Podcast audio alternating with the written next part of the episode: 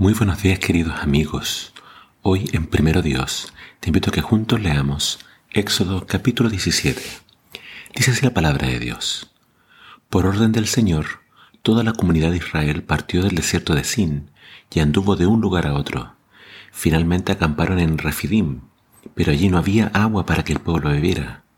Así que el pueblo volvió a quejarse contra Moisés. Danos agua para beber, reclamaron. Cállense, respondió Moisés. ¿Por qué se quejan contra mí? ¿Por qué ponen a prueba al Señor? Pero ellos, atormentados por la sed, siguieron discutiendo con Moisés. ¿Por qué nos sacaste de Egipto? ¿Quieres matarnos de sed a nosotros, a nuestros hijos y a nuestros animales?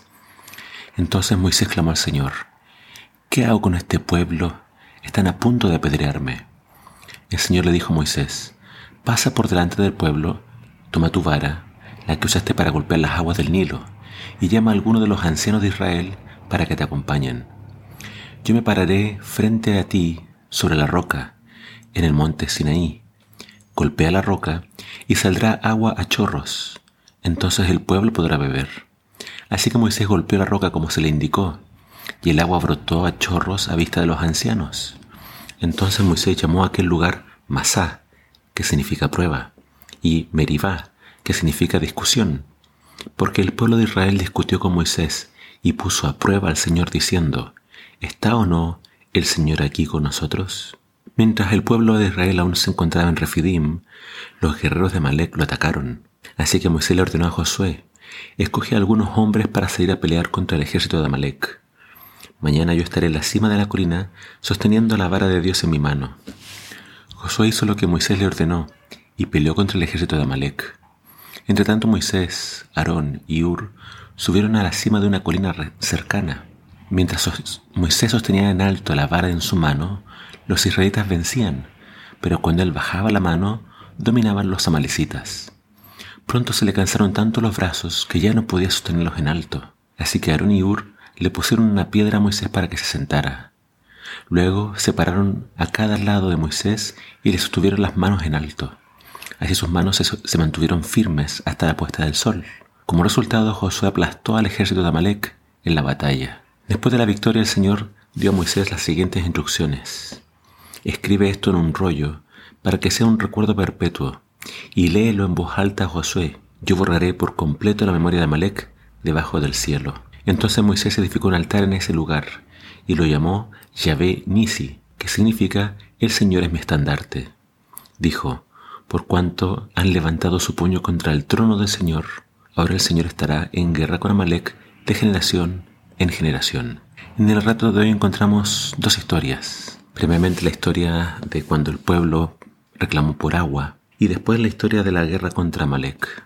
Eh, en la primera historia eh, a Moisés se le dijo que tenía que tomar a los ancianos y la vara con la que golpeó el Nilo y tenía que golpear cierta roca de la cual brotaría agua. Lo interesante de este relato es que dice Dios, yo voy a estar sobre la roca. Es decir, los milagros ocurren por el poder de Dios, por la presencia de Dios. Y otra cosa muy importante es que se nos dice al final eh, los nombres que se le da al lugar. Y se, nos, y se nos dice que el pueblo no solamente pedía agua, sino que el pueblo tentó al Señor. Porque el pueblo preguntó, ¿está el Señor con nosotros o no? Esto es una clara manipulación de parte del pueblo. Porque Dios prometió que iba a estar con su pueblo pero ellos estaban exigiendo un milagro, ellos estaban exigiendo que Dios hiciera algo cuando ellos querían. Y en vez de pedírselo al Señor, se lo pedían a Moisés. Y le decían a Moisés, ¿por qué nos sacaste a morir de sed? No era Moisés quien los sacó, el Señor los había sacado de Egipto.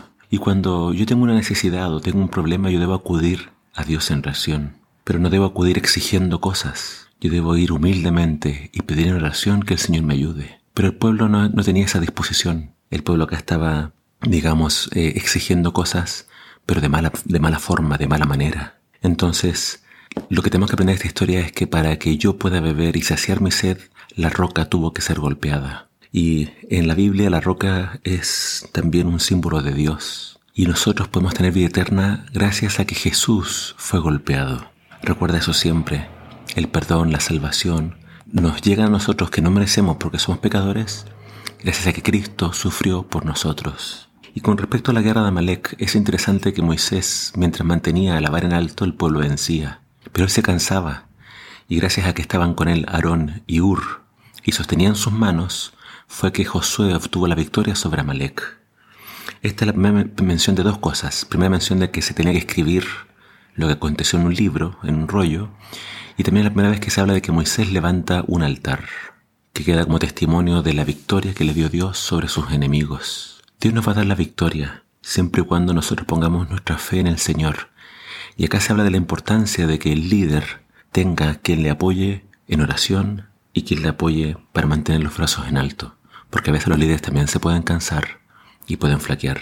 Pon tu confianza en el Señor, no murmures contra Él y no le exijas nada. Pon tu fe en Él y espera a que Él te dé la victoria.